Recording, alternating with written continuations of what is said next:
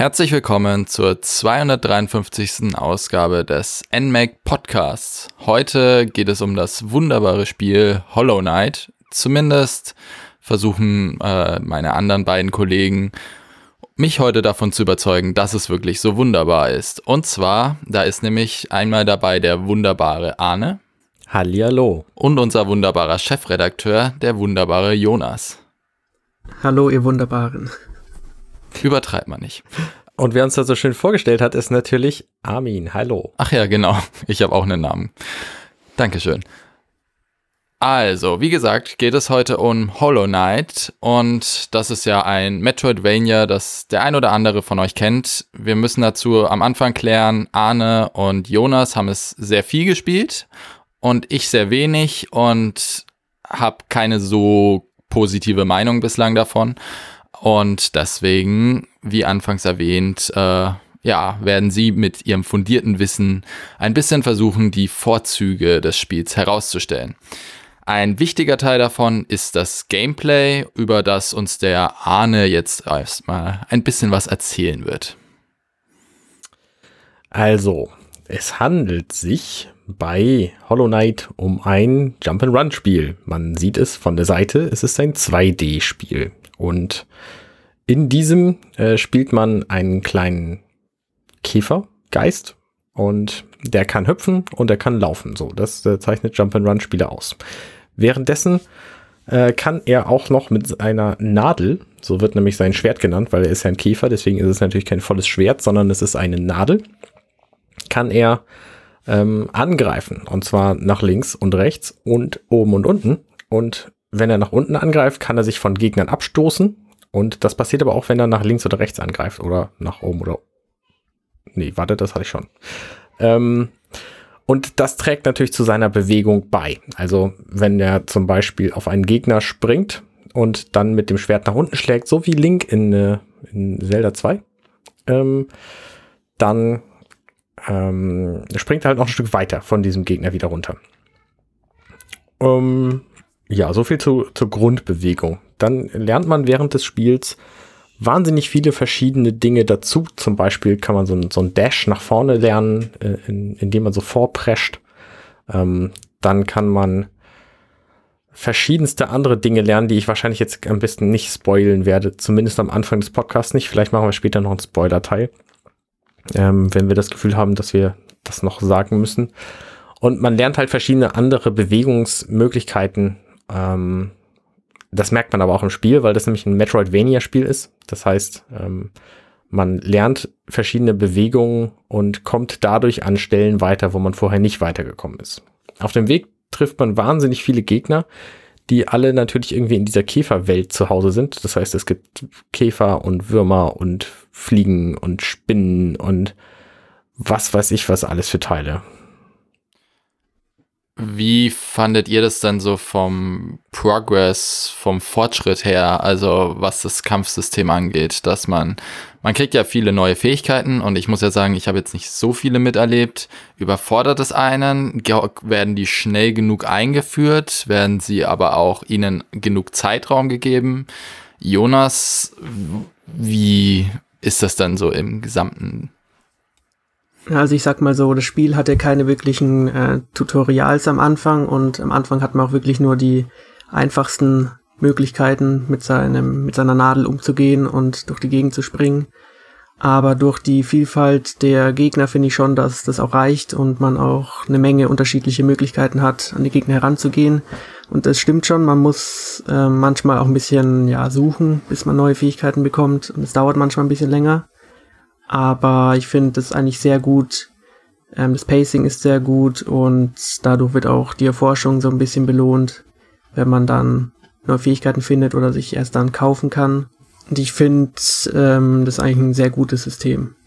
Habt ihr dieses, das, das geht ein bisschen in unseren nächsten Punkt hinein, aber ist äh, ein zentraler Bestandteil vom Gameplay, sage ich mal, ist ja auch äh, wie bei, Met, äh, bei Dark Souls, wenn man stirbt, dass quasi Oh, ich krieg die Werbung nicht mehr zusammen. Aber ähm, kann mir jemand mal kurz aushelfen? Was verliert man genau? Die was? Naja, wenn man stirbt, verliert man doch äh, das Geld. Aber ich weiß nicht mehr genau, was das für eine Werbung ist. Das sind die Geo. Geo, genau.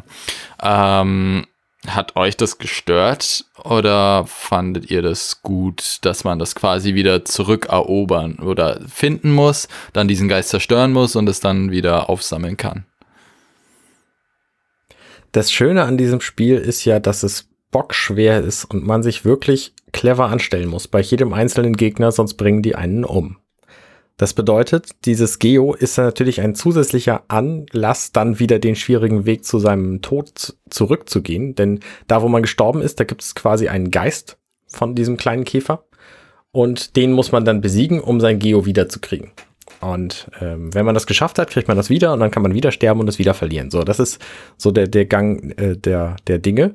Und wenn man halt auf dem Weg zu seinem Geist stirbt, dann ist das Geo, was der alte Geist hatte, weg. Und man kriegt einen neuen. So. Ähm, das ist, glaube ich, von Dark Souls auch so bekannt. Ja. Aber äh, das habe ich nie gespielt, weil es mir viel zu schwer ist. Dieses Spiel hingegen finde ich sehr angenehm, weil es, ähm, wie gesagt, eigentlich ist es ist es nicht so schwer, weil es einfach von den Bewegungen her nicht so schwer ist. Es gibt halt nur zwei Ebenen, nämlich, ähm, also es gibt nur eine Ebene, so zwei Richtungen im Grunde, nämlich links, rechts und oben, unten. Ähm, und Dark Souls hat halt noch eine komplette dritte Dimension und das macht es alles schwieriger für mich. Ähm, und wie schnell man in diesem Spiel vorankommt, das liegt ja auch so ein bisschen an einem selber. Also wenn man zum Beispiel sich blöd anstellt und ständig bei den Anfangsgegnern stirbt und sein Geo nicht wiederkriegt, dann äh, kann man sich natürlich keine Updates kaufen. Und die Updates in diesem Spiel sind sehr, sehr, sehr vielfältig. Das fängt zum Beispiel schon da an, ähm, dass man eine Karte hat. Und diese Karte kann man aber erstmal gar nicht selber beschreiben, sondern man äh, muss sich dafür erstmal den Stift kaufen. Der kostet halt irgendwie 150, 200 Geo, ich weiß es gerade nicht. Und äh, wenn man diesen Stift gekauft hat, dann kann man aber noch längst nicht alles auf dieser Karte schreiben. Ähm, also das passiert dann automatisch jeweils, wenn man speichert. Nicht sofort, wenn man irgendwo einen neuen Raum betritt, ist er nicht sofort auf der Karte zu sehen. Das finde ich auch sehr schön. Das heißt, man muss tatsächlich so ein bisschen sich orientieren in diesem Spiel. Ähm, und man wird auf der, auf der Karte auch gar nicht angezeigt, es sei denn, man äh, hat den entsprechenden Ausrüstungsgegenstand, der in, dann auf der Karte anzeigt. Und ähm, so ist dieses ganze Spiel auch relativ modular. Also zum einen kann man diese Upgrades kaufen, ähm, auch, auch so Stempel zum Beispiel für seine Karte, dass man dann sieht, wo irgendwelche ähm, Lebensenergieaufladepunkte sind oder irgendwelche Speicherbänke oder das Schnellreisesystem oder, oder sonst was. Ähm, und man kann aber auch ähm, verschiedene Charms heißen sie im Englischen. Ich habe gerade den deutschen Begriff vergessen. Äh, Jonas, weißt du den vielleicht? Ja, ist schwer zu sagen. Ich denke, das sind irgendwelche Anstecker oder Medaillons. Ja, genau, irgendwie, irgendwie so. Irgendwie so, so, mit, so Medaillons. Ähm, und damit kann man sein, seinen Charakter quasi in eine bestimmte Richtung äh, verändern. Also, wie gesagt, da gibt es halt eines, ähm, mit dem man ähm, seine Position auf der Karte anzeigen kann. Das hilft ihm natürlich im Kampf überhaupt nicht. Äh, das hilft ihm aber, wenn man erkunden geht. Und dann gibt's halt andere, zum Beispiel eine, ähm, einen, der, der macht den, den Nadel, mit der man dann angreift, ein Stück länger, so dass man Gegner auch von ein Stück weiter weg treffen kann. Äh, Talismane heißen sie, richtig. Genau. Ja, die Sache ist, die brauchen natürlich gewisse Slots, also man kann nicht so viele mitnehmen, wie man will und man kann dann auch später Slots äh, kaufen bzw. hinzufügen. Und wie sah es denn bei euch aus? Habt ihr irgendwann eine sehr effektive Kombination von Talisman ausgerüstet gehabt oder habt ihr durchgewechselt? Weil es gibt ja durchaus sehr viele unterschiedliche Sachen. Und ich habe halt irgendwann einfach eine für mich relativ effektive Kombination einfach ausgerüstet gelassen. Bei mir war das so, ich habe halt ähm, jeweils mich der Situation angepasst. Also wie ich gerade schon sagte, manche taugen halt zum Erkunden viel besser, das ist dieser Anzeige, Anzeige, äh, Talisman. Ähm, und manche taugen zum Kämpfen besser. Gibt es zum Beispiel welche, ah, das haben wir auch gar nicht erklärt, das ähm, Lebensenergiesystem. Ähm, das schiebe ich mal eben ein. Also es gibt Lebensenergiepunkte und wenn man von einem Gegner getroffen wird, dann verliert man da normalerweise einen von. Man hat am Anfang fünf. Man hat außerdem eine, eine Seelen, ein Seelengefäß, wo man von seinen gestorbenen Gegnern quasi so, so, so ein bisschen Währung einsammelt. Und mit diesem Seelengefäß kann man seine Lebensenergiepunkte wieder aufladen. Dafür muss man sich aber fokussieren. Das heißt, man muss stehen bleiben. Das dauert einen Moment. Und wenn man währenddessen getroffen wird, dann lädt er halt nicht auf, aber die Seele ist trotzdem weg.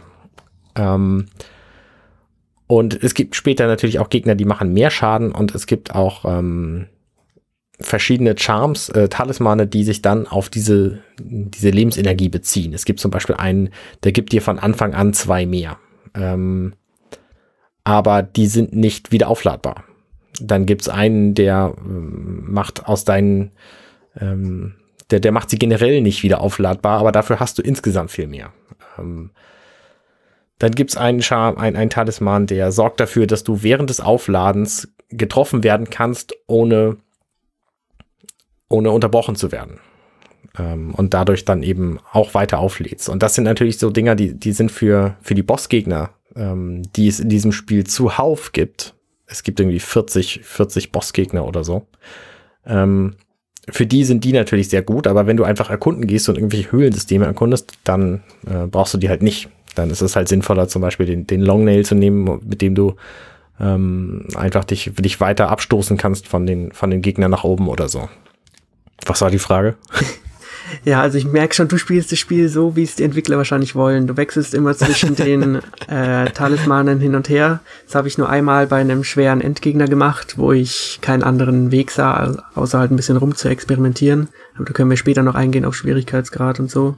Aber ansonsten habe ich gemerkt, ja, also natürlich rüstet man den Anstecker für die Karte aus, weil man will ja immer sehen, wo man ist. Und dann habe ich halt alles genommen, was irgendwie mir mehr Seele gibt, weil es halt Heilung ist und es relativ wichtig ist. Mhm. Okay. Witzig. Ähm, ja. Wie viel hast du denn davon schon kennengelernt, Armin? Ja, das Problem ist, ähm, ich hatte mit der Orientierung, also ich bin nicht so weit gekommen, dass ich diesen blöden, äh, also ich hatte die Karte, aber ich konnte mich ja. nicht orientieren. Und ich dachte, das gehört so, das muss halt nicht, oder ich bin zu blöd, das zu sehen. Und ich habe mich ständig verlaufen, äh, weil ja, ohne genau, Karte komme genau. ich überhaupt nicht zurecht. Und dann bin ich ständig gestorben. Ich habe auch äh, den Ort, an dem ich gestorben bin, nicht wiedergefunden. Und dann hatte ich keine Lust mehr. Das war so. Ja, das, das ist verständlich, ja. Das war so meine Erfahrung mit dem Spiel. ja. Ähm, das Spiel ist aufgeteilt, also äh, wir, wir fangen vielleicht mal ganz vorne an. Ähm, man kommt zu einem Ort, der ist überirdisch ähm, und der ist aber verlassen. Da gibt's noch einen einzigen Käfer, der da rumsteht. Und von diesem Ort aus, da gibt's durch einen, geht's durch einen Brunnen in die eigentliche Spielwelt rein. Und diese Spielwelt, die erstreckt sich dann über Höhlensysteme. Diese Höhlensysteme sind in verschiedene Gebiete aufgeteilt. Das fängt halt an mit der Wegeskreuzung. Das ist so ein, so ein Gothic, ähm, kathedralartiges äh, Gängesystem. Ähm, von da geht's dann zum Beispiel links äh, in die Gärten, ähm, die dann halt grün sind und eine völlig andere Atmosphäre haben. Ähm, rechts davon gibt es eine Kristallwelt, die wieder eine andere Atmosphäre hat. Und diese Gebiete jeweils, ähm, die haben auch eine eigene Karte. Und diese Karte, die kann man finden. Ähm, also man, man kann einen, einen Kartografen finden, der heißt Cornifer. Und in diesem Gebiet jeweils. Und der hat dann eine Karte, die kann man von ihm kaufen. Die kostet irgendwas zwischen 75 und 150 Geo. Und wenn man die dann gerade nicht dabei hat, kann man die natürlich nicht kaufen. Das ist dann schade. Und wenn man das zweite Mal hingeht, ist der möglicherweise weg. Aber zum Glück ist seine Frau oben in dem Dorf. Ähm, Dirtmouth. Ähm, Mistmund heißt die auf Deutsch die Stadt. Und dann kann man das bei der kaufen. Also es ist nicht verloren. Wenn man den einmal gefunden hat, dann ist man schon mal, äh, schon mal auf der sicheren Seite, dass man diese Karte dann auch kriegt. Ähm, aber man muss ihn dazu erstmal finden. Das ist nicht ganz leicht, weil der sich manchmal ganz gut versteckt, aber zum Glück pfeift und singt er die ganze Zeit. Der, der summt so eine Melodie vor sich hin.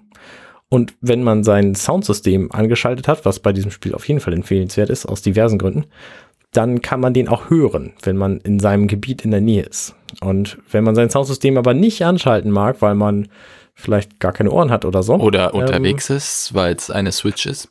Dann hinterlässt Cornifer aber auch Zettel auf dem Fußboden. Und auch wenn man die sieht, dann kann man denen folgen und ihn finden. Also das Spiel hinterlässt schon sehr, sehr viele Kleinigkeiten, die man entdecken kann, ähm, um sich leichter zurechtzufinden. Ja, das Spiel ist schon darauf ausgebaut, dass man erstmal blind in das neue Gebiet reinkommt und dann erstmal den Kartografen finden muss. Und danach kann man sozusagen das Gebiet erst richtig erkunden. Ähm, aber es stimmt schon, dass die Gebiete teilweise schon sehr groß sind und ja, also ich weiß nicht, wie viel du schon gespielt hast im ersten Gebiet, Aber ich hatte zum Beispiel auch ein Problem, dass ich einen sehr wichtigen Händler nicht gefunden habe und von dem her erstmal nicht viel mit den Geo anfangen konnte, was dazu führte, dass ich auch keine Motivation hatte, die wirklich zu sammeln. Aber das lag dann auch an mir, dass ich den halt nicht gefunden habe. Mhm. Ja, das sind halt so. Ja, aber generell ist es auch ein Spiel, wo man auch viel in Komplettlösungen oder Guides schauen kann. Also ich habe es auch teilweise Nein. gemacht, doch, Nein, weil ich manchmal Fall. dachte, ich könnte jetzt fünf Stunden rumlaufen oder ich schaue fünf Minuten ins Internet. Auf keinen Fall in den Guide schauen. Das ist meine, meine absolute Empfehlung für jeden Spieler. Nicht in irgendwelche Lösungsbücher gucken, sondern alles selber entdecken. Es gibt nämlich in diesem Spiel sehr, sehr, sehr viel Verstecktes zu entdecken. Also stimmt, es gibt ja. an etlichen Stellen zum Beispiel gibt es irgendwelche Wände, die man einschlagen kann. Ja, sowas schaue ich Und natürlich nicht nach. Mir ging es immer nur darum zu wissen, wo es halt weitergeht, weil manchmal war das für mich nicht ersichtlich, wo das neue Gebiet das, anfängt.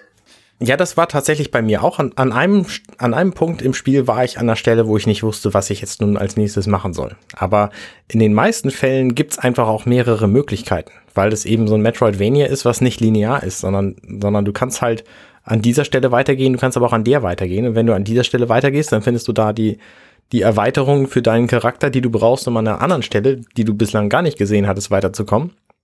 Und wenn du an der, an der anderen Stelle weitergegangen bist, dann hast du vielleicht irgendein Upgrade gefunden, was es dann leichter macht, im restlichen Spiel weiterzukommen. Also dieses Spiel zum Beispiel, das versteckt sehr gerne Upgrades für die Lebensenergieleiste hinter sehr schweren Jump'n'Run-Passagen. Mhm. Aber das, das ist doch jetzt gerade mal ein ganz interessanter Punkt, dass wir quasi drei Leute sind, die drei verschiedene Erfahrungen gemacht haben, was ja sehr für das für ein einzigartiges Gameplay jetzt, sei es mal positiv oder negativ, ähm, äh, was, aber es, es stellt es quasi heraus, weil wir haben einen, der in dieser Erkundung mit Arne, der in dieser Erkundung total aufgegangen ist und der quasi äh, sich gefreut hat, dass ihm nicht alles vorgegeben wird und man so aber auch mega viel zu entdecken hat, was das Spiel ja ähm, also an sowohl an äh, was man entdecken kann, als auch was es allen Details bietet, ist es ja wirklich großartig. Ähm, mhm. Und wir haben jemanden mit Jonas, der meint, ohne Komplettlösung ist es teilweise schon ein bisschen frustrierend. Und wir haben jemanden wie mich, den es halt komplett rausgerissen hat, weil er gar nicht den Anschluss gefunden hat, weil ihm nichts erklärt wurde. ja. Ich fand es ja. gut, dass niemand da steht und einen erstmal zehn Stunden voll labert, sei es über die Geschichte oder über Tutorials, sondern dass man sich halt selbst das, zurechtfinden muss. Das hätte ich auch gar nicht gewollt. Das hätte ich gar nicht gebraucht. Ich hätte nur eine blöde Karte, wo ich mich sehe. Äh, ich hasse es, rumzugehen und keine Orientierung zu haben, weil das habe ich in der Stadt, wenn ich in einer Großstadt rumlaufe, oft genug.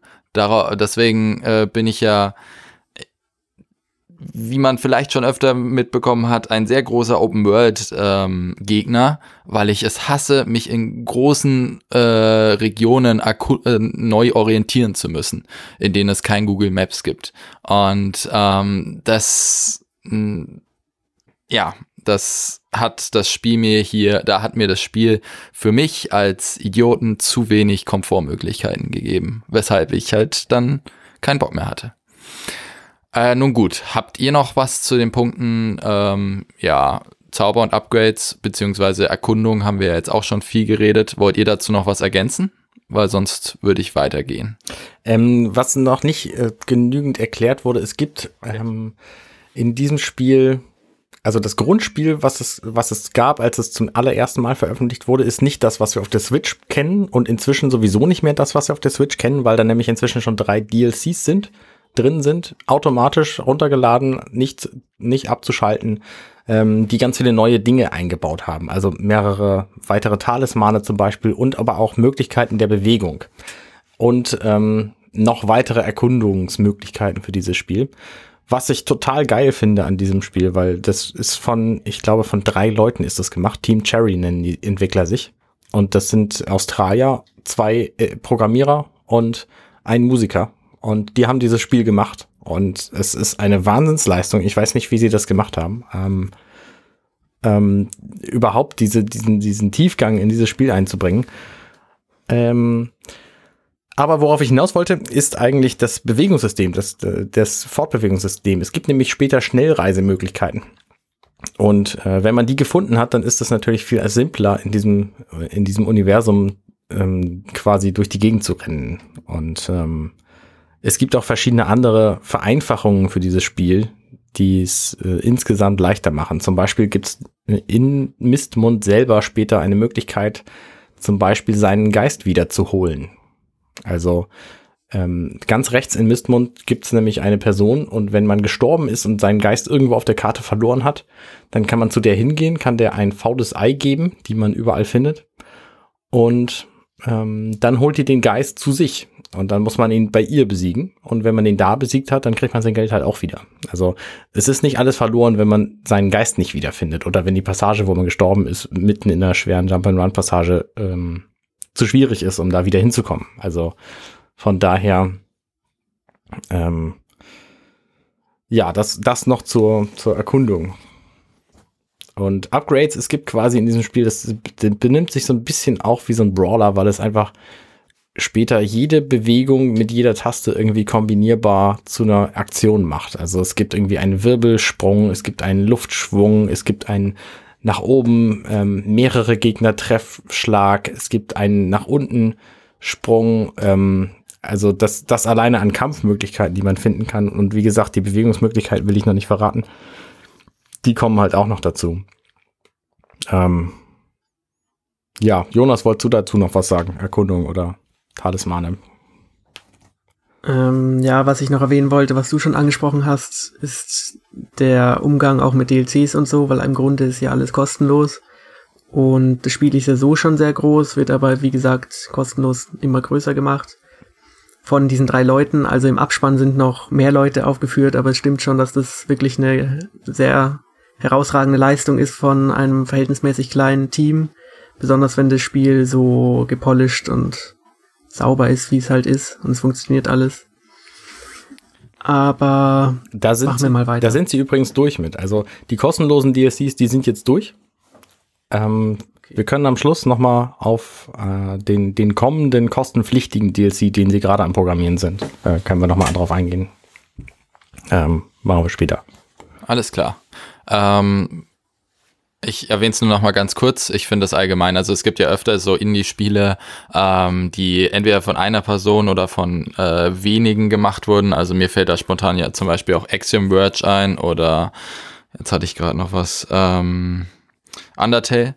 Aber ich, ich bin auch immer wieder fasziniert davon, ähm, wie so kleine Entwicklerteams sehr lange kontinuierlich an einem Projekt sitzen können, das dann wirklich so ein Feintuning hat und alle Elemente ineinander übergreifen. Also das kann ich jetzt natürlich hier nicht beurteilen, aber das ähm, das kann ich also das kann ich aus, aus meiner Erfahrung in meiner Arbeit mit einem großen Team sagen. Es ist mit einem kleinen Team erheblich einfacher, Dinge ineinander übergreifen zu lassen. Ja, aber du brauchst schon sehr, sehr viel Durchhaltevermögen und sehr, sehr viel. Das auf jeden Fall, klar. Aber ich meine, wenn du so ein, so ein sehr kleines Team hast, wie zum Beispiel die Entwickler von Stardew Valley, die genau ein Mensch waren, ähm, dann ist es natürlich gar kein Problem, die Dinge alle ineinander greifen zu lassen, weil der einfach alles kennt. Ja, das stimmt. Aber gut, wir driften ab. Was jedenfalls noch ein Punkt war, der ja selbst mir als Hollow Knight Laie aufgefallen ist, der wirklich herausragend war, war die ganze Präsentation, also sprich Grafik, der Detailgrad da drin und äh, die Musik. Also was man zu, was mir jetzt zum Beispiel sofort aufgefallen ist, ist ja, dass alles irgendwie zerstörbar ist, dass unglaublich viele Details ähm, optischer Natur da sind. Du hast vorhin dann auch erwähnt, ähm, den äh, Kartografen, der pfeift oder ähm, was ja auch ein Gameplay-Detail ist, sage ich mal, und dass dieser stilistisch sehr zurückgehaltene Look ähm, doch sehr, sehr stimmig ist. Aber dazu darf der Arne jetzt noch mal ein bisschen was erzählen. Was ich sehr schön finde an Hollow Knight ist, dass sie einfach nicht den Pixel-Look gewählt haben für ihr Spiel, wie es aktuell sehr, sehr, sehr viele andere gute Titel tun. Ähm, weswegen ich diesen Pixel-Look auch ein bisschen leid bin, sondern sie haben tatsächlich sehr schöne handgezeichnete Grafiken benutzt, die ähm, einfach auch eine hohe Auflösung brauchen.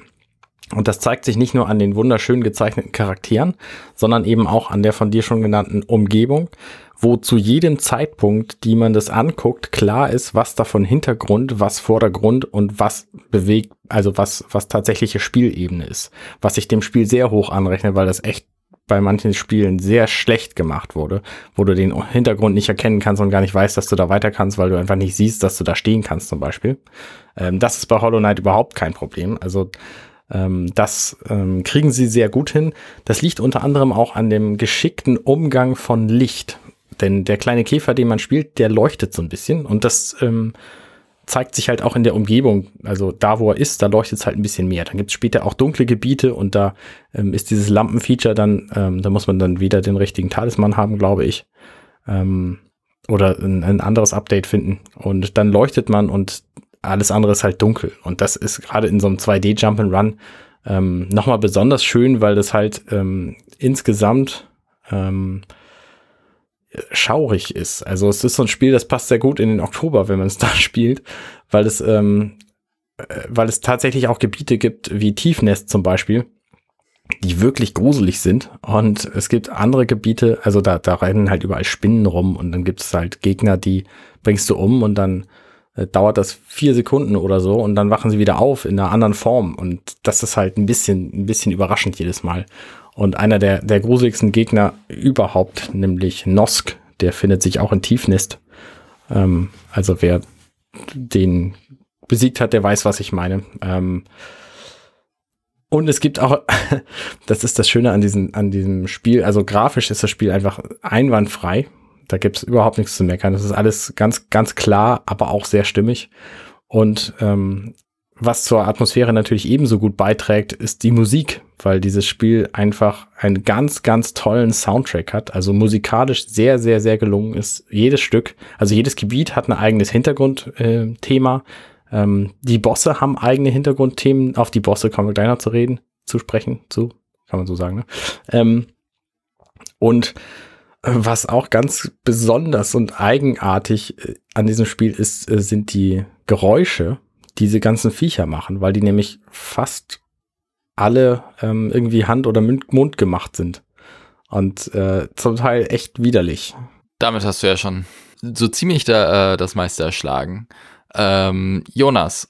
Ja, was ich ähm, auch noch sagen will, ist, dass diese Käfer- und Insekten-Thematik eigentlich ziemlich gut umgesetzt wurde. Also man könnte jetzt denken, dass es irgendwie ein oder halt irgendwie langweilig ist oder so, aber sie machen da wirklich sehr viel mit den unterschiedlichen Tieren und die meisten wirken sogar sehr sympathisch, bis eben auf die, die dann sehr widerlich und gruselig sein können, mhm. wie Arne schon erwähnt hat im Tiefnest, wo man auch äh, klaustrophobische ähm, ja, Stimmungen zu bieten bekommt und auch wenn alles unterirdisch ist, fast alles, gibt wirklich sehr unterschiedliche Gebiete, die auch durch die, ähm, ja, durch den Artstyle und durch die grafische Darstellung eingebunden wurden und natürlich die ganzen Soundeffekte, weil wir, eigentlich ist das Spiel nicht wirklich laut, also es gibt schon Musik ab und an, aber die meisten Gegner hör, erkennt man nicht nur visuell, sondern eben schon am Sound manchmal ein paar Bildschirme entfernt.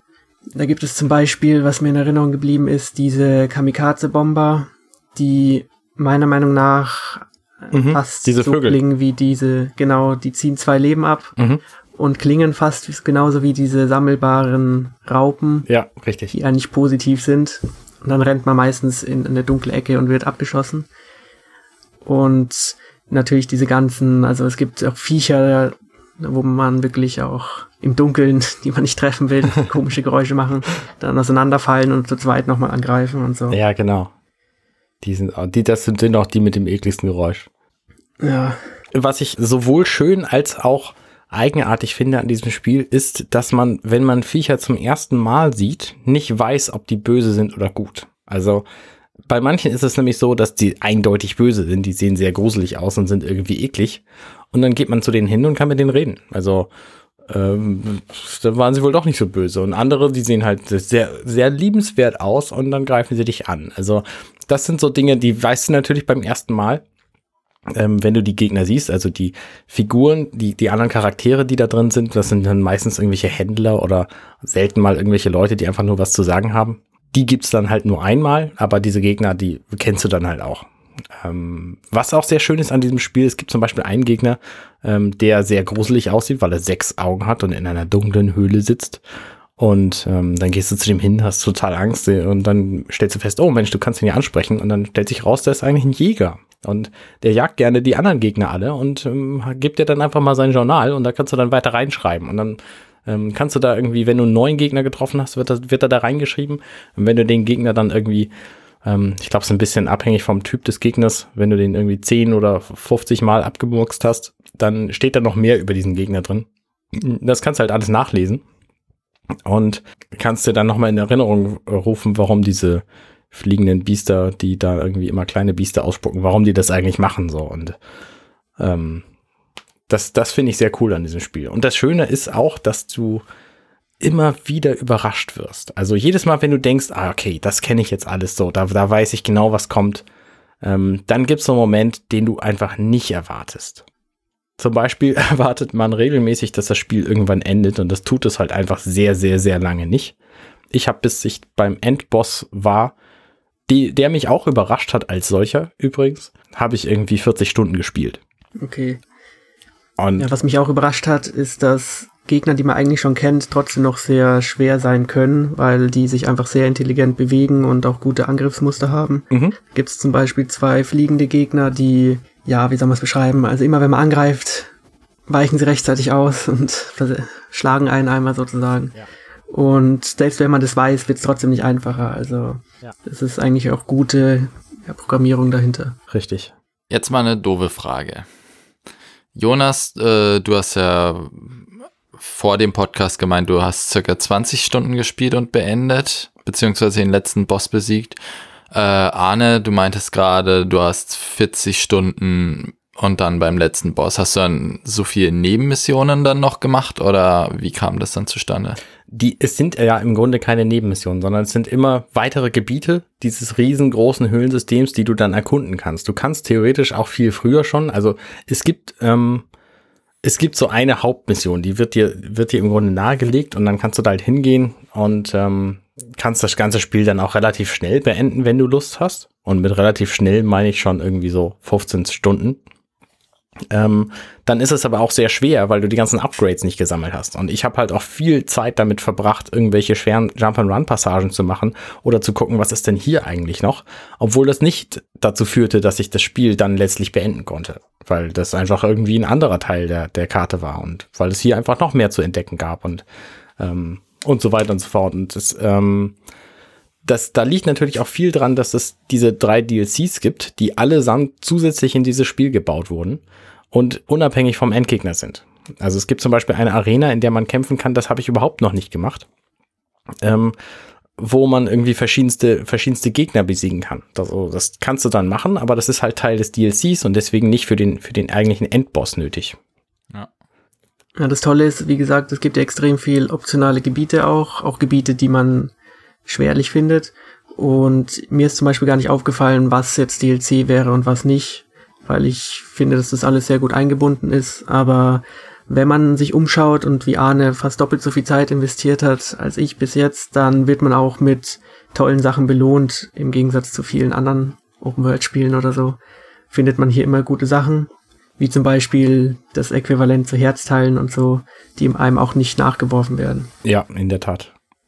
Oder eben neue Charms. Es gibt äh, ganz viele, ganz viele Talismane, die man nicht unbedingt braucht, die aber irgendwie nett sind. Es gibt, ich habe zum Beispiel einen, ähm, wo einfach drei Spinnen hinter mir herlaufen. So, das, das macht halt Spaß, weil die, die laufen so um mich rum und dann greifen die die Gegner an und machen jeweils einen Schadenpunkt.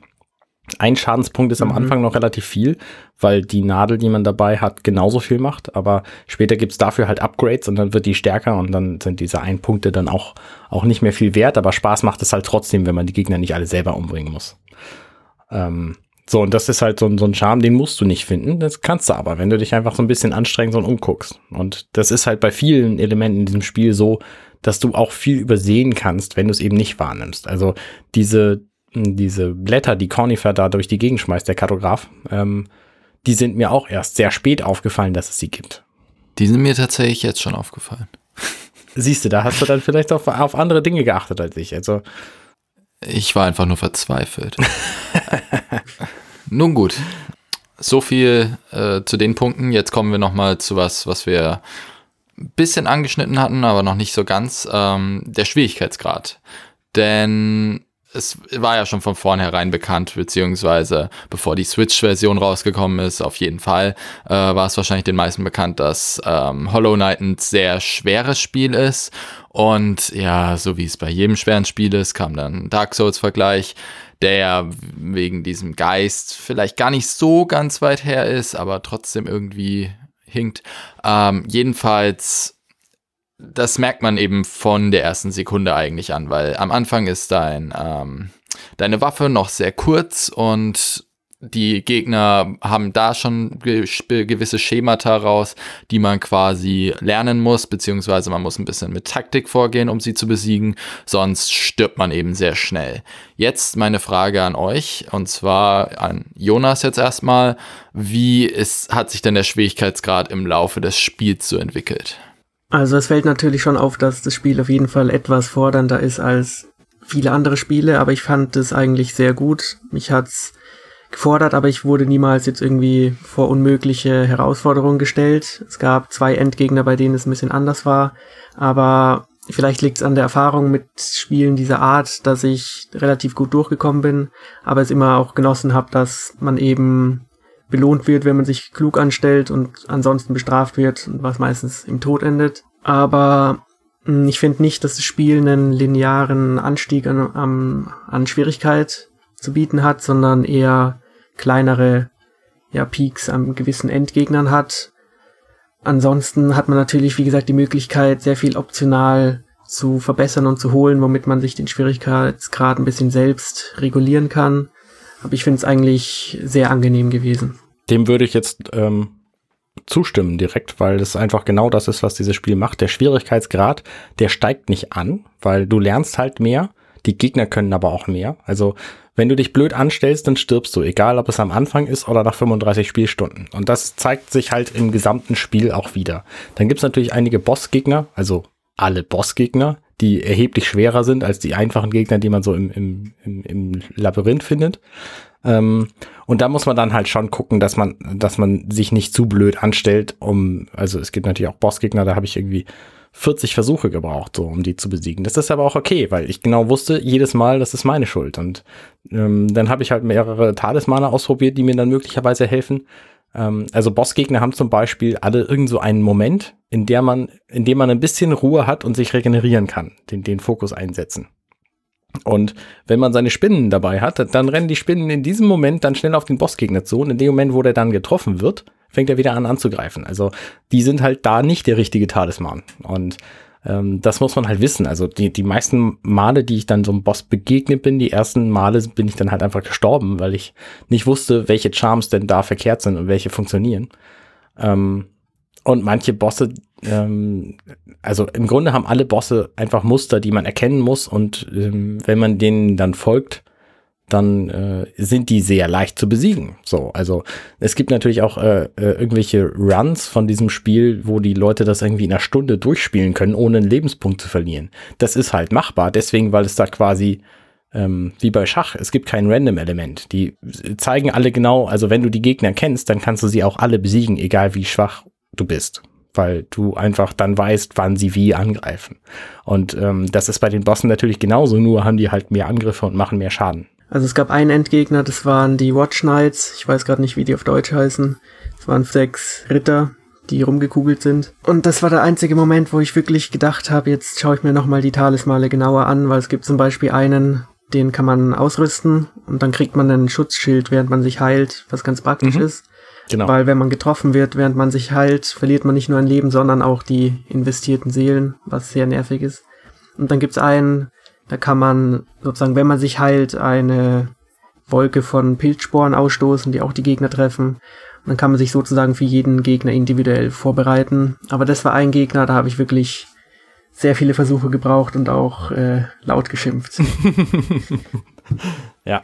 Aber irgendwann merkt man dann, ja, wenn man einmal den Dreh raus hat, dann weiß man genau, wie die Bewegungs- und Angriffsmuster funktionieren, dann schafft man es eigentlich genau. doch schneller, als man denkt. Aber das ist auch, wie gesagt, etwas, was in Dark Souls und allen anderen Spielen vorkommt. Und ich denke auch, dass dir auch Dark Souls gefallen würde, wenn du Hollow Knight machst. Ja, vielleicht muss ich es einfach nochmal intensiver spielen. Ähm, wie gesagt, Hollow Knight finde ich, es mag vielleicht nicht rübergekommen sein, ich finde Hollow Knight sehr fantastisch.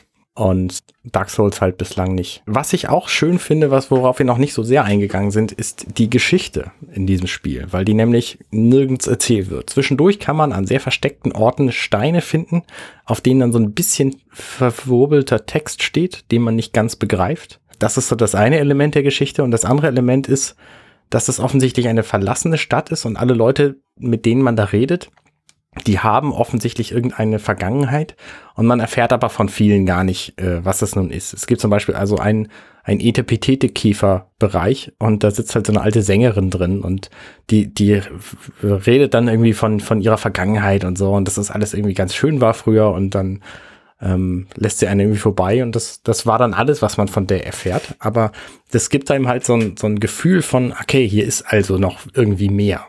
Und das finde ich halt ganz schön. Da hat ein DLC, der, der zweite, glaube ich, war es. Ähm, was die DLCs machen, kann man sich übrigens alles im Menü angucken. Also ähm, man kann sie zwar nicht abschalten, aber man kann lesen, welche Elemente dazugekommen sind. Ähm, und dieser beschäftigt sich mit Träumen. Und dann kann man halt, kriegt man so einen Traumnagel.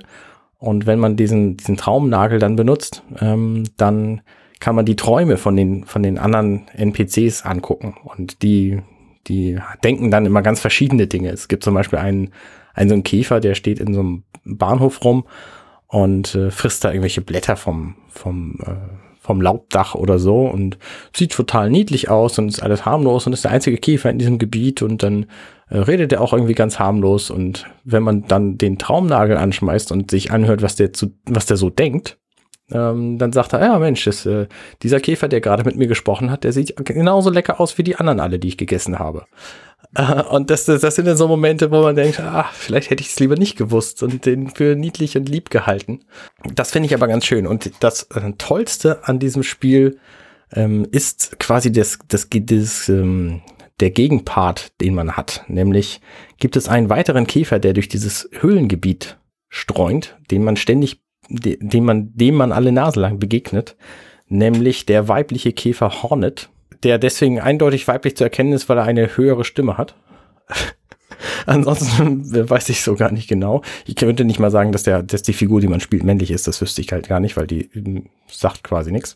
Und Hornet hat aber schon, also zum einen redet sie mit einem und zum anderen muss man sie auch mehrere Male besiegen und besiegt sie aber nicht. Also man haut sie nicht platt wie die meisten anderen Bossgegner hinterher, sondern äh, sie flieht dann halt. Und das ähm, gibt ihr einen ganz besonderen Charakter. Und das ist das Schöne und damit leite ich jetzt äh, ungefragt über zum letzten Teil dieses, dieser Spielebesprechung. Es gibt nämlich noch einen kommenden DLC und der befasst sich mit Hornet, denn da wird man sie spielen können. Der wird zwar Geld kosten, aber ich glaube, dass es sich für alle Hollow Knight Fans auf jeden Fall lohnt, den zu kaufen, weil Hornet eben eine sehr bemerkenswerte Persönlichkeit in diesem Spiel ist. Und ich freue mich da sehr drauf. Ich weiß nicht, was da kommt, aber ich glaube kaum, dass es, dass es, dass man zu wenig Spiel für sein Geld kriegt. Nee, bestimmt nicht. Also ich habe den DLC auch noch nicht auf dem Schirm gehabt, aber mir ist auch schon aufgefallen, dass Hornet schon eine wichtige Rolle im Spiel einnimmt. Hm, ich will noch mal kurz zur Story zurück und zwar ich habe keine Ahnung, was in der Story passiert ist oder passiert, weil ich mich halt nicht damit auseinandergesetzt habe, aber man merkt schon, dass da sehr viel ähm, ja, Worldbuilding und sehr viel ähm, ja, Inhalt in der Welt tatsächlich drinnen ist. Man findet halt auch viele Altare und tote Figuren und so. Und ich wusste auch gar nicht, dass der Traumnagel auch ein DLC-Element ist. Mhm. Und also man hat ja auch manchmal die Möglichkeit, an diese ähm, schemenhaften Gestalten hinzugehen und dann den Traumnagel zu aktivieren, was dann die Leute irgendwie umbringt oder einsaugt oder irgendwas. Ja. Und das wird auch nicht erklärt. Das habe ich einfach einmal gemacht und dann war die Figur halt weg. Und da denkt man erstmal, okay, jetzt habe ich irgendwas falsch gemacht. Ja. Aber man kriegt ja auch was dafür. Und dann fragt man sich, soll ich jetzt weitermachen? Ja, genau. Und so war das jetzt richtig. Also man merkt, da ist schon eine gute Idee dahinter, was die ganze Traumwelt und so angeht. Also da ist schon eine, ich glaube, eine gute, ausgedachte Geschichte und so dahinter. Aber vielleicht muss ich die mir mal durchlesen. Einfach weiterspielen einfach weiterspielen und auf die 107 Prozent oder, so, ja. oder, was das inzwischen ist, kaum. Äh, Worldbuilding, Building, wo du das gerade erwähnst. Es gibt in diesem Spiel ähm, so eine, äh, eine Stadt, so eine Gothic-Stadt, wunderschön, mit ganz vielen Spitzen und so, auf die man natürlich fallen kann, dann stirbt. Ähm, mit, mit ganz viel Glas und irgendwie alten, alten verschnörkelten Säulen und so. Und in dieser Stadt regnet es immer. Und man fragt sich halt, warum es da regnet. Und wenn man mit einem bestimmten Käfer spricht, dann sagt er, naja, es liegt einfach daran, dass, dass da drüber ein See ist und der ist undicht. Und das, das klingt so ein bisschen hergeholt, aber dann kann man tatsächlich weiterkommen und dann äh, findet man in diesem Höhlensystem über der Stadt tatsächlich einen sehr, sehr großen See. Und das finde ich halt so genial, weil das einfach alles zusammenpasst. Es gibt da keine Momente, keine Elemente in diesem Spiel, wo du denkst, ja, das ist jetzt aber totaler Quatsch. Weil für die Welt, in der das ja. spielt, ist es schon alles sehr kohärent. Genau, und man findet halt auch so viele Sachen, die die Welt, die man meint zu kennen, dann nochmal verändern. Ich habe es heute nochmal ein bisschen gespielt und da habe ich wieder in einem Gebiet irgendwas aktiviert. Ich wusste wieder nicht, was das war. habe ich halt gemacht. Und dann hat sich im Dorf irgendwas verändert und es sind ganz neue Figuren hinzugekommen und so. Ja. Und also es gibt sehr viel zu tun in dem Spiel. Richtig. Und das wird mit dem DLC wahrscheinlich noch viel mehr. Ja. Und es gibt tatsächlich auch, also auch mit den bisher vorhandenen DLCs gibt es halt wahnsinnig viel versteckte Story in diesem Ding. Also äh, diese ganzen Traumsequenzen zum Beispiel, die sind halt ein eigener Teil und dann gibt es irgendwie die, der neueste DLC, der hat, heißt The Godmaster, glaube ich. Und das ist halt ein Storyteil, den habe ich überhaupt noch nicht gefunden. Also da, da gibt es noch wahnsinnig viel Story, die ich noch nicht mal gesehen habe. Gut. Also fassen wir zusammen. Hollow Knight hat also sehr, sehr viel Inhalt, den man sich allerdings selber erschließen muss. Es ist ein Metroidvania, das sehr Jump'n'Run-lastig ist. Ich wiederhole jetzt nicht alles, aber ähm, ich wollte mal so einen, so einen kleinen Bogen schaffen. Jedenfalls, äh, man muss sich reinfuchsen, man muss damit zurechtkommen, dass man eben nicht bei vielen Sachen an die Hand geführt wird und dass der Schwierigkeitsgrad eben schon deutlich über dem Durchschnitts Jump'n'Run liegt, sage ich mal, oder ja. Und dann wird man aber mit einer, offensichtlich mit einer Menge Inhalt äh, belohnt, der in sich schlüssig ist und viel zu entdecken hergibt. Wer übrigens mehr dazu wissen will, Arne hat nicht nur unheimlich viel gespielt, sondern nebenbei dazu auch einen Test beim NMAC äh, gemacht, den ihr auf der Webseite nachlesen könnt. Genau. Ja, ich habe noch was zu sagen. Unsere Website heißt n-mac.org.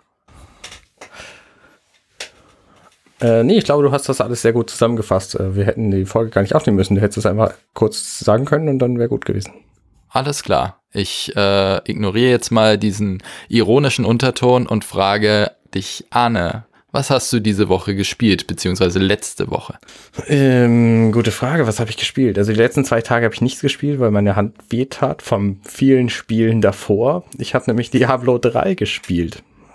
Und äh, da wird demnächst auch ein Test folgen. Und auch wahrscheinlich irgendwann mal eine längere Besprechung im Podcast. Da gibt es nämlich sehr, sehr viel zu, drüber zu erzählen weil ich von der PC-Version kam und ähm, jetzt die Konsolenversion zum ersten Mal mit der Switch-Fassung gespielt habe.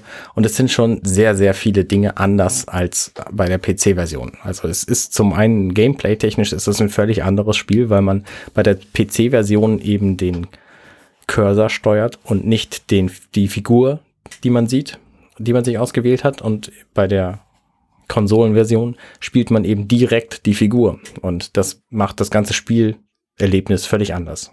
Ähm, aber wie gesagt, dazu kommt demnächst ein Test von mir und das könnt ihr dann alles nachlesen. Sehr ausführlich mit schönen Bildern. Alles klar, sonst ähm, nichts gespielt. Ich habe ein bisschen Starlink noch gespielt, aber nicht so wahnsinnig viel. Das ist auch witzig. Da reden wir bestimmt das auch nochmal irgendwann drüber. Oh Gott, ist das echt schon draußen? Schon längst draußen. Kai, ey, ey, ich habe seit ich habe während der Massearbeit echt nichts mitbekommen. 16. Oktober kam das raus. okay, ja, dann, äh, dann verstehe ich, warum das komplett an mir vorbeigegangen ist. Äh, nun gut, Starlink Gefällt dir? Ich finde es ganz gut. Es hat wenig Tiefgang. Es ist so ein, so ein Ubisoftiges Spiel. Äh, so nennt es das ganze Internet, weil Ubisoft offensichtlich so Spiele macht, wo man sehr repetitiv Dinge macht. Also ich habe keinen Assassin's Creed Teil länger als eine halbe Stunde gespielt, deswegen kann ich zu denen nichts sagen. Aber Ähm, die sind offensichtlich alle so, dass man eine Story hat, der man folgen kann und zwischendurch und nebenher irgendwie ganz viele Elemente, die sich einfach ständig wiederholen. Und das ist bei Starlink nicht viel anders. Also es gibt ähm, Starlink ist quasi eine Initiative von verschiedenen Guten, sag ich mal, die gegen die Bösen in diesem System kämpfen wollen. Die Bösen heißt Legion, also Legion. Und ähm, die versuchen irgendwie die Planeten um ihr um ihre Ressourcen zu berauben. Und dann muss man halt auf die sieben Planeten in diesem Atlas-System gehen und muss die da entfernen und, und äh, äh, umnieten. Und das ist so das, was man halt an repetitiven Aufgaben ständig macht. Auf diesem Planeten gibt es ähm, verschiedene Außenposten, die man ähm, die man aufwerten kann und dann sind die ein bisschen effektiver gegen die Legion und ähm, man kann halt auch verschiedene Werkstätten bauen. Man kann sich überlegen, ob man an dieser Stelle die, die, das Gebäude, was da steht, lieber zu einer Werkstatt baut oder zu einem, ähm, zu einem äh, Aussichtspunkt oder also zu, zu so einem, wie nennt man das denn? So ein Ausguck quasi. Ähm, oder zu einem, zu einem Ab Abwehrturm ähm, und hat dann so ein bisschen, so ein bisschen strategisch, strategischen Anteil dabei. Ähm, aber es ist nicht, nicht so wahnsinnig viel. Was mir an dem Spiel gefällt, ist zum einen, dass man mit Spielzeugen spielt. Also man hat halt, wenn man die Version kauft, die physisch ist, dann hat man halt Spielzeugraumschiffe, die man in der Hand halten kann und auf seinen Controller draufstecken. Ähm, das finde ich total toll. Das macht mir sehr viel Spaß. Meinen Kindern übrigens auch, die sind äh, drei und fünf. Und ähm, was mir auch ge gefällt, ist halt, dass die, dass die Planeten sehr schön gemacht sind. Die Musik ist, ist sehr angenehm. Das ganze Spiel ist ziemlich ruhig. Abgesehen von den Szenen, wo man halt kämpft, kannst du halt einfach auf diesen Planeten rumfliegen. Und wenn du keine Lust mehr auf den Planeten hast, dann machst du deine Schubdüsen an und saust in den Weltall. Und ohne, dass es irgendwelche Ladebildschirme gibt, äh, die man bemerken würde, jedenfalls nicht. Und das ist, das ist sehr schön an diesem Spiel. Also, ähm, man hat schon ziemliche Freiheiten, alles Mögliche zu machen. Alles klar. Klingt nach einem Spiel, das ich niemals spielen werde. Vielen Dank. Gerne.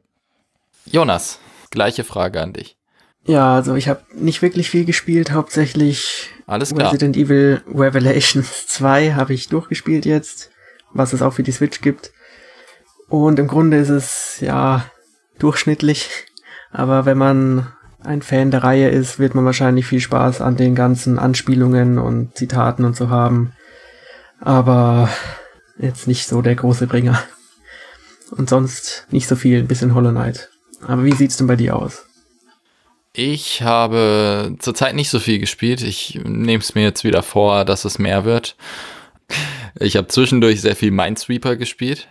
Was für eine Errungenschaft. Ja, der Hintergrund ist, dass ähm, ihr kennt das Beef von den Rocket Beans, oder? Mhm. Also das Royal Beef, äh, wo man verschiedene Disziplinen, also die, das machen sie mehr oder weniger jährlich oder alle zwei Jahre, ähm, wo sie quasi verschiedene Spiele gegeneinander spielen, ähm, also vier Leute und dann quasi, ähm, je nachdem wie gut du abschneidest, in jeder Disziplin kriegst du eine gewisse Anzahl an Punkten und wer am Ende äh, die meisten Punkte hat, gewinnt. Und das habe ich bei einem, ähm, das hat ein Kumpel äh, jetzt organisiert, dass wir es auch mal gemacht haben. Ähm, und da wusste ich im Vor äh, Vorhinein, dass Minesweeper eine Disziplin ist oder dass er sich Minesweeper wünscht und dann habe ich das halt geübt und dann hat mir das irgendwie ziemlich viel Spaß gemacht und dann habe ich das jetzt so lange gespielt, bis ich es äh, wieder deinstalliert habe, weil ich gemerkt habe, dass das voll die Zeitverschwendung ist. Mhm. Ähm, und ja, okay, ich habe natürlich das gespielt, was wir da gespielt haben. Das waren viele GameCube-Titel. Äh, und wunderschöne Titel, die ich ausgewählt habe, sowas wie Mario Strikers Charged oder NBA Jam. Oh, cool. Ähm, aber das waren dann halt immer nur so ein paar Minuten. Was ich jetzt relativ viel in letzter Zeit gespielt habe, war FIFA 19. Ist es noch? Ja, 19 für die Switch. Ähm, wo jetzt auch der Test mh, mm, am Freitag erschienen ist. Ähm, und ja, da habe ich die Kurve noch bekommen. Da spiele ich hauptsächlich tatsächlich einfach nur online den, äh, den, den, wie nennt sich das dann? Äh, Turniermodus, sage ich jetzt mal, also da, wo man den Ligenmodus quasi, ähm, wo man dann je nach, also immer zehn Spieler hat und wenn man eine gewisse Anzahl an Punkten holt aus diesen zehn Spielen, steigt man eine Liga auf und ähm, sonst steigt man eben ab oder hält seine Liga oder muss in die Relegation und äh, da gehen die Ligen eben von eins bis zehn und da bin ich jetzt gerade bei Liga sechs, was dafür, dass ich absolut gar keine Ahnung vom Fußball habe, schon besser ist, als ich dachte. Und das macht mir tatsächlich relativ viel Spaß, weil es funktioniert online sehr flüssig. Es frustriert zwar wieder mega viel, weil jedes zweite Spiel gegen Juventus Turin ist. Aber ähm, es, es ist schön, es funktioniert. Es gibt einige Kritik zwar an diesem Spiel, aber das Online-Spielen, diese 1 gegen 1 Situation, das mag ich halt immer wieder sehr gern. Also ich habe ja auch Mario Tennis auf der Switch relativ viel online gespielt. Ähm, und wenn wenn wenn es ein gutes Ranglistensystem gibt und eine ein gutes 1 gegen 1 Spiel, dafür kann ich mich irgendwie immer wieder begeistern. Mhm. Genau. Ähm, sonst habe ich eigentlich nicht viel gespielt. Ich habe mir jetzt vorgenommen, mir morgen mal eine 50 Euro ähm, Nintendo-Karte zu holen und dann mal äh, wieder ein paar Indie-Spiele nachzuholen. Und zwar und nicht Pokémon Let's Go, das ja am letzten Freitag rausgekommen ist. Äh, um das geht's nämlich im nächsten Podcast. Und zwar in der Ausgabe 254. In diesem Sinne, ähm, für alle, die bis hierhin zugehört haben. Tut mir Vielen leid. Dank, habt ihr gut gemacht. Ich bedanke mich auch beim Arne dafür, dass er so schön über Hollow Knight geredet hat. Und beim Jonas äh, für das Gleiche.